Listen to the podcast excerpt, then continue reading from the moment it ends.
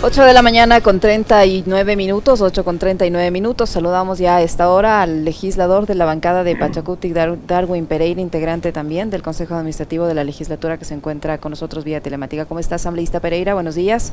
Gracias por acompañarnos. Bienvenido. Estamos con usted, Alexis Moncayo. ¿Quién le habla? Licenia Espinel. Finalmente tuvo lugar o no esta reunión que fue convocada por el coordinador de Pachacutic para limar las asperezas y tratar de reconciliar a los dos bandos de esta organización política eh, que al momento tienen algunos puntos de desencuentro. ¿Se, dio o no se dio esta reunión? ¿Finalmente ustedes asistieron o no? Buenos días, bienvenido. Buenos días, un feliz año para ustedes y para toda la digna audiencia que hasta ahora nos escucha y nos ve. Buenos días y un abrazo. Lo propio, sí, asambleísta, gracias. Muy amable. Efectivamente, nosotros habíamos anunciado públicamente el día viernes o sábado, si mal no recuerdo, que no íbamos a asistir a esta reunión considerando que eh, ya, hemos, ya tuvimos una reunión el año pasado para tratar de, como se dice, limar, limar asperezas, pero resultó infructuosa y considerando eso nosotros habíamos decidido solicitar al coordinador nacional, al compañero Marlon Santi, que convoque a un consejo político ampliado. Porque eh, son las bases. El consejo político ampliado es una instancia orgánica del movimiento para tomar decisiones y resoluciones que son de cumplimiento obligatorio quien las incumple obviamente caería, caería en causal de destitución. Este Consejo Político Ampliado, para que ustedes sepan, está compuesto por la directiva nacional, toda la directiva, son más o menos 13 miembros. Está compuesto también por los coordinadores provinciales, todos los coordinadores de las 24 provincias, y hemos dicho ampliado porque queremos que se convoque a los coordinadores cantonales parroquiales, además el Consejo Político también lo componen los asambleístas. Entonces, son las bases prácticamente del movimiento. Queremos que estas bases se pronuncien, como siempre ha sido en Pachacuti, que lamentablemente últimamente eso no hemos visto, no entendemos cuál es el temor de llamar a las bases para que las bases se enteren de lo que está pasando. ¿Cómo está, asambleísta? Un gusto saludarle. Buenos días. Em, Buenos días. ¿Cuál es el... Eh, ¿Cuál es la base de, de, estas diferencias que se han generado? ¿Por qué, ¿Por qué ocurre esta suerte de división, de fraccionamiento? ¿Cuáles son eh, las diferencias más irreconciliables que hay con estas dos facciones de Pachacuti en este momento? Qué buena pregunta, qué buena pregunta porque nos permite un poco hacer a un lado estas cortinas de humo que han lanzado. ¿no? Que tenemos intereses personales, que ICE es el culpable, que la justicia indígena, que tenemos intereses en la elección de la nueva directiva nacional, etcétera. Vea, el problema central de todo esto son las votaciones en la Asamblea de ciertos compañeros alineadas al gobierno nacional. Esa es la, indignación que hemos tenido los ocho nueve asambleístas y hemos decidido de una u otra manera marcar una línea y decir, a ver un momentito, para el país entero no es todo Pachacús, es un sector que no entendemos por qué, se ha alineado al gobierno, vota con el gobierno, lo defiende al gobierno, parecen más de Creo que de Pachacutic y consecuentemente esa no es nuestra línea, eso no es por lo que la gente votó y nosotros vamos a defender la sangre derramada por nuestros hermanos, las vidas derramadas por nuestros hermanos que han permitido que estemos acá. porque no estamos acá de guapos pues? No estamos acá porque llegó el momento de Pachacutic, no, llegó porque hay una historia de lucha detrás de nosotros y no pensamos traicionar esa historia de lucha. Y en ese grupo de los que votan a favor del gobierno está la presidenta de la Asamblea, Guadalupe Llori. ¿Quiénes más están o quién, a quiénes identifica usted como los principales aliados del gobierno dentro de Pachacutic? Bueno, por supuesto que está la presidenta, eso es público y notorio.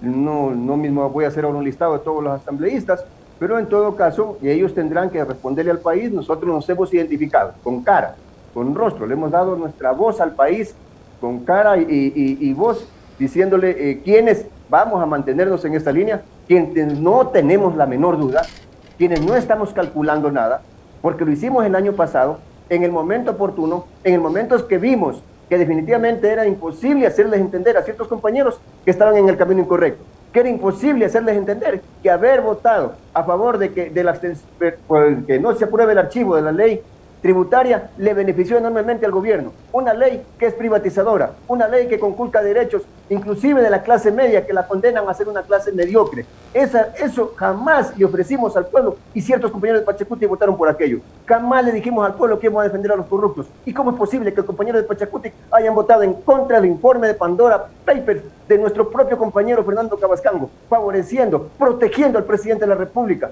En consecuencia, compañeros, nos hemos identificado con absoluta claridad y le hemos dado la cara al país y se la vamos a seguir dando. Esa es nuestra responsabilidad.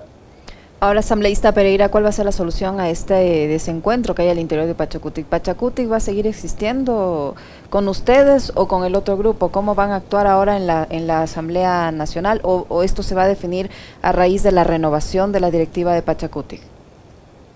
No, mire, Pachacuti va a seguir existiendo por encima de las diferencias que tengamos. No, son, no es la primera vez que tenemos diferencias. Es la ventaja, aunque suene un poco inverosímil, es la ventaja de la democracia interna que se vive en el movimiento. Tenemos la capacidad de disentir entre compañeros y esa capacidad siempre fue solucionada por las bases. Siempre cuando han habido estas diferencias, las bases se han reunido, se ha llamado a un consejo político, inclusive a un congreso, que es incluso una instancia orgánica más amplia. Y es ahí donde se ha definido fue así, por ejemplo, como logramos definir la candidatura de Yacu Pérez en su momento, que también ustedes vieron, nos costó un poco de resquebrajamiento en el equipo, que unos por aquí, otros por allá. Al final del día, las bases, todos los dirigentes provinciales, parroquiales, cantonales hablaron y dijeron, esta es la línea. Y por encima de lo que a lo mejor le hubiese interesado a algún dirigente, esa fue la línea que tomamos. Eso es lo que queremos que se retome que las bases hablen, que las bases nos digan, ¿saben que ustedes ocho están equivocados? La línea es por acá. ¿O saben que ustedes que están votando con el gobierno, la línea no es esa? La línea es esta, o al final del día busquemos un punto medio. Pero ese punto medio no se lo ha encontrado. Parece que ni siquiera hay interés de encontrarlo, a pesar de que estamos pidiendo, como un grito desesperado, de que por el amor de Dios, dejen de, de, de, de confabularse para seguir perjudicando al pueblo ecuatoriano porque si siguen alineados al lazo, quien termina perdiendo no es Pachacuti, pues no somos nosotros los ocho. Es, el pueblo, pues. Al pueblo le va a tocar pagar impuestos más este año a la clase pobre y a la clase rica nada de impuestos. O sea, eso no, para eso no nos mandó para acá la gente, pues. Y obviamente no vamos a traicionar al pueblo. Así que consecuentemente la única vía de solución a esto es que las bases se pronuncien, que las bases vengan y digan y pongan orden en esto. Lamentablemente ya entre los 25 asambleístas no vamos a encontrar ese punto medio, no se lo ha encontrado y es muy difícil que a estas alturas podamos encontrarlo. ¿Y no sería más fácil, asambleísta Pereira, que este grupo de legisladores de Pachacutic, porque llegaron con la bandera de Pachacutic, eh, se una al BAN se separe de Pachacutic, sean retirados, expulsados, no sé cuál sea la figura, se unan al BAN y así quedaría pues más clara su, posición y no están aquí escondidos en Pachacutic llegando con una tesis, con una oferta y en la práctica siendo totalmente lo contrario. Bueno, yo en algún momento lo dije, ¿no? Si se sienten más cómodos con Creo, las puertas de Creo están abiertas. Creo está a grito desesperado buscando gente, ¿no? Que se una a ellos. Eh, en un momento determinado que parecía una cacería de, independientes, ¿no? Que andaba diciendo a ver quién es independiente para traerlo para acá, ¿no? Entonces, obviamente las puertas del movimiento están abiertas, no detenemos a nadie. Sin embargo, hay instancias orgánicas que son las que definen quién sale y quién se queda en Pachacutic, ¿no? Hoy esas instancias orgánicas no se han activado, que es el Comité de Ética y Disciplina del Movimiento. Estamos esperando que se pronuncie la dirigencia nacional, que se pronuncien las bases y aspiramos que el Comité de Ética en su momento también pues esté observando todo esto y tome cartas en el asunto, pero hasta ahora eso no se ha activado, así que consecuentemente... Ustedes eh, están asistiendo a reuniones de la bancada que las convoca el coordinador del, o el jefe de bancada, el señor Santi, etcétera. ¿Cómo están operando? No, no, ya no sé si es que existe una o dos bloques eh, ¿cómo, es que están haciendo el trabajo dentro de la Asamblea como partido legislador? Miren, la última carta que dirigimos eh, el día sábado, tuvimos que hacerlo público porque internamente no somos escuchados, hemos dicho que no vamos a ir a ninguna reunión que convoque ni el coordinador de bancada ni el coordinador nacional mientras no medie eh, un consejo político nacional para saber cuál es la decisión de las bases si las bases dicen, ¿saben qué? El, el, coordinador de bancada debe seguir siendo el señor Lucero bajo estos lineamientos, pues obviamente no tenemos ningún problema, seguiremos asistiendo. Pero mientras eso no pase, no pensamos asistir ni a reuniones del convocadas por el señor Lucero ni a reuniones convocadas por el compañero Marlon Santi, porque básicamente es una reunión de un club de amigos en las que a lo mejor ya tienen incluso decisiones preestablecidas y simplemente quieren validarlas con nosotros y no nos vamos a prestar para eso. El pueblo ecuatoriano puede tener la garantía de que nosotros no nos vamos a prestar para validar decisiones a favor del gobierno nacional que tiene en este momento al pueblo prácticamente en la miseria.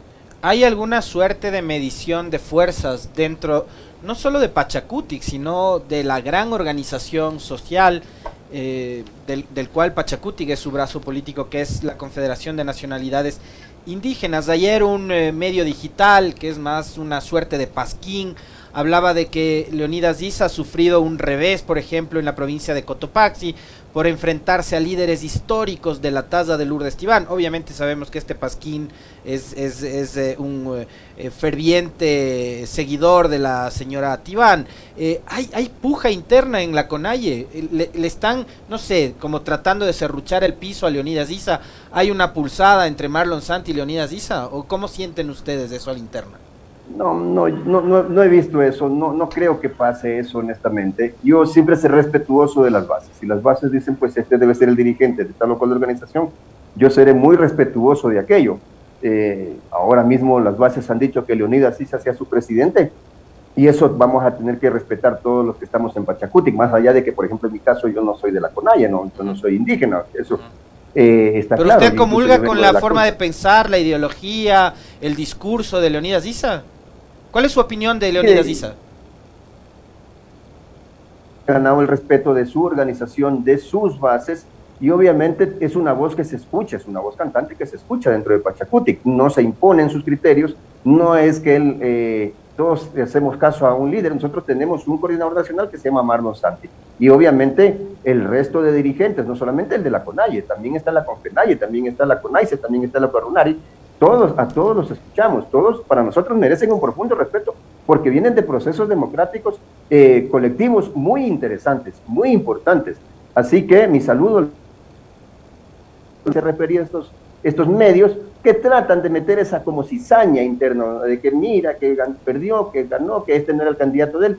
No, no pasa nada de eso, ¿no? Siempre Leonidas va a ser igual, vamos a respetar lo que las bases decidan y eso es un mandato. Ya una vez que las bases deciden, olvídense aquí todos, como dicen en la red popular, agachamos la cabeza y caminamos por donde nos dijeron. ¿Cuál es la posición, eh, asambleísta Pereira, de la dirigencia? Usted mencionaba hace unos instantes que depende de la, de la, dirigencia resolver esta situación, convocar al Comité de Ética del Movimiento y resolver la situación, ¿no es cierto? Eh, ¿Cuál es la posición que tiene la dirigencia? ¿De qué lado está esa dirigencia? ¿Está del lado del, de este grupo de asambleístas que vota con el gobierno? ¿Está del lado del otro grupo de asambleístas que tratan de mantener, eh, mantenerse en el camino de, original de Pachacutic? ¿De qué lado está? Mire, nosotros le hemos dicho al compañero Marlon Santi que él, eh, lamentablemente, o no sé pues si decirlo lamentablemente, pero eh, creo que no hay otra palabra en este momento, es el único que de acuerdo al régimen orgánico del movimiento, que es la, máxima, eh, el máximo documento que nosotros tenemos en el que nos regimos, establece que solo el coordinador nacional, en el caso de las decisiones nacionales y provincial en el caso de las provinciales, el coordinador nacional es el único que puede convocar a sesiones. Entonces, consecuentemente, estamos en manos de que el compañero Marlon Santi pueda convocar a un Consejo Político Nacional, porque el, el, régimen orgánico no faculta ninguna otra, otra, forma de convocatoria que no sea la que él haga, y esa convocatoria aspiramos de que se dé en el plazo más pronto posible, más temprano posible.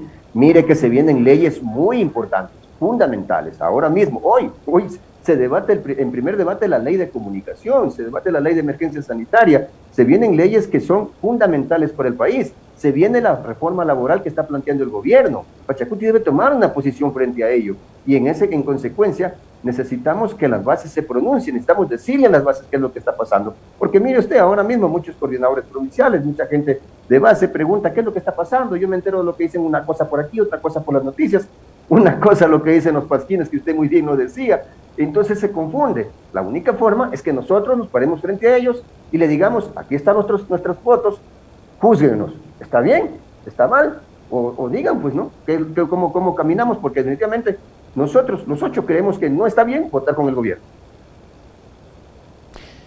Asambleísta, eh, usted decía hace un momento, eh, y qué bueno que lo cita, eh, próxima a llegar a la Asamblea está una reforma en materia laboral, y ahí nuevamente, después sobre todo de lo sucedido con la reforma tributaria, eh, creo que sobre todo los votantes de organizaciones como Pachacuti, como UNES, como la propia izquierda democrática, gente que tenía un, una expectativa distinta de, organizaciones políticas de centroizquierda, nuevamente van a estar vigilantes, ¿no? Porque acá en juego no va a estar eh, si se le sube uno, dos o si se le reduce un punto porcentual al cobro de impuestos acá va a estar en juego la, la estabilidad laboral de muchos ecuatorianos y también la expectativa que tienen miles de ecuatorianos que están en el desempleo o en el subempleo y que quieren tener un ingreso fijo.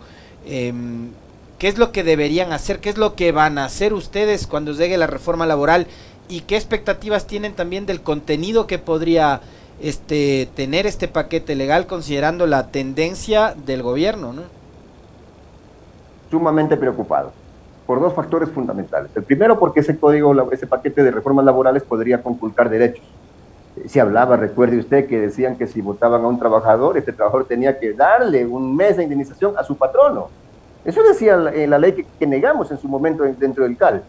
Este paquete que ya lo intentaron meter por, por una famosa ley de creación de oportunidades, establecía en el, en, el, en el ámbito laboral que, por ejemplo, será el patrono el que decida cuándo el empleado debe salir de vacaciones, no el empleado decidir cuándo quiere salir de vacaciones.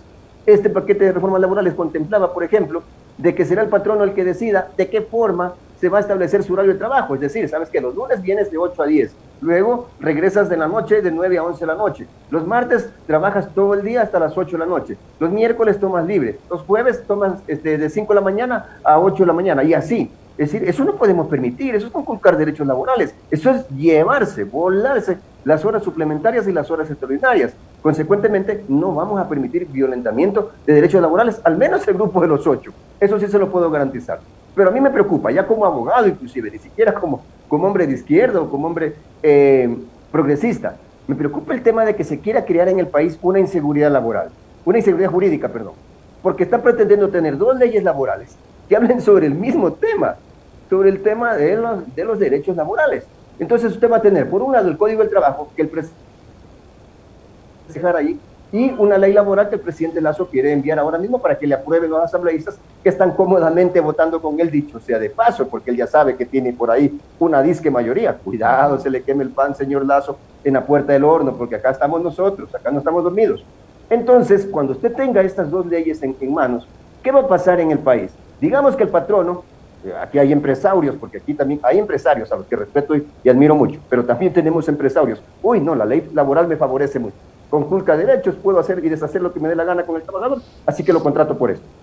Resulta que cuando se viola un derecho laboral, el empleado puede... De, dice los principios jurídicos, y estoy hablando como abogado, dice la Constitución, dice el, tratado, la Organización Internacional Judiciales operará el indubio pro operario. ¿Qué quiere decir esto? Lo que más le favorezca al trabajador. Entonces el trabajador va a decir, me violentaron los derechos, las, las derechos extraordinarias el juez está obligado a no aplicar la ley laboral, sino el código del trabajo. ¿Quién termina perjudicado? Al final del día, tanto el empleado, pero también el patrono, también el empresario. Así que no crean que el asunto es fácil. Tener dos códigos laborales va a crear una inseguridad jurídica fatal en el país. Y eso no podemos permitir, ni siquiera siendo hombres de izquierda o de derecha, sino siendo hombres de derecho, conscientes de que ahí pulverizaríamos la seguridad jurídica en este país, porque mañana van a, van, van a impulsar un nuevo código civil y vamos a tener los códigos civiles. Entonces, pasado mañana, impulsemos otra constitución para tener dos constituciones. Pues, ¿Cuál va a ser su la posición? Paralelos, ¿no? ¿Cuál va a ser la posición asambleísta Pereira? ¿Cuál va a ser la posición asambleísta Pereira de, de, esta, digamos que de este sector de Pachacutic, del grupo de Pachacutic, eh, respecto a la a esta normativa que se está tratando de configurar en la Asamblea para viabilizar eh, el aborto en casos de violación. Ayer la Comisión de Justicia ya ha dejado prácticamente listo el informe para el segundo debate. Eh, ¿Cuál va a ser la posición que ustedes van a tener allí? Mire, es un tema extremadamente delicado. Es un tema extremadamente delicado, que incluso rebasa también las posiciones de izquierda o de derecha. Es un tema ya incluso de, de humano, no de humanidad. Yo había señalado y coincidíamos, yo diría que con la mayoría de los compañeros asambleístas del Pleno, indiferentemente de las bancadas, de que habían tres nudos críticos. El uno era la temporalidad, es decir, en qué, hasta qué tiempo podríamos definir que se permite el aborto. Eh, lo segundo era el tema de qué va a pasar con el violador, porque no es que hacemos abortar o permitimos que la chica aborte y el violador, bien, gracias. ¿no? Y lo tercero eh, era, eh, bueno, ahora mismo no recuerdo, pero en todo caso, y una de las cosas que a mí sí me, llama la atención es que ayer la comisión haya aprobado de que eh, se permita hasta los siete meses el aborto. La verdad que a mí me parece exagerado el tiempo. siete meses ya es una criatura totalmente formada. Recordemos que hay seres humanos que han nacido los siete meses, los famosos siete mesinos. Entonces, sí me parece que es una, una temporalidad muy, muy exagerada. Hemos revisado legislación comparada y obviamente no está tan, tan amplia. Yo creo que este es un tema que lo va a cambiar el Pleno y si logramos un consenso en el tema de la temporalidad, más el tema de qué hacer con el violador, porque el violador no puede quedarse tranquilo, pues hay que juzgarlo, hay que sancionarlo. Y la forma, ah, y el otro punto era la objeción, la objeción de conciencia. Si pasamos estos tres puntos, yo creo que este proyecto va, va, va a dar a luz en los próximos días. Muchísimas gracias, legislador, por su tiempo, por la información que nos ha proporcionado. Darwin Pereira, asambleísta de Pachacutic, que ha estado con nosotros. Muy amable, muchísimas gracias. Muy amable, legislador. Ustedes.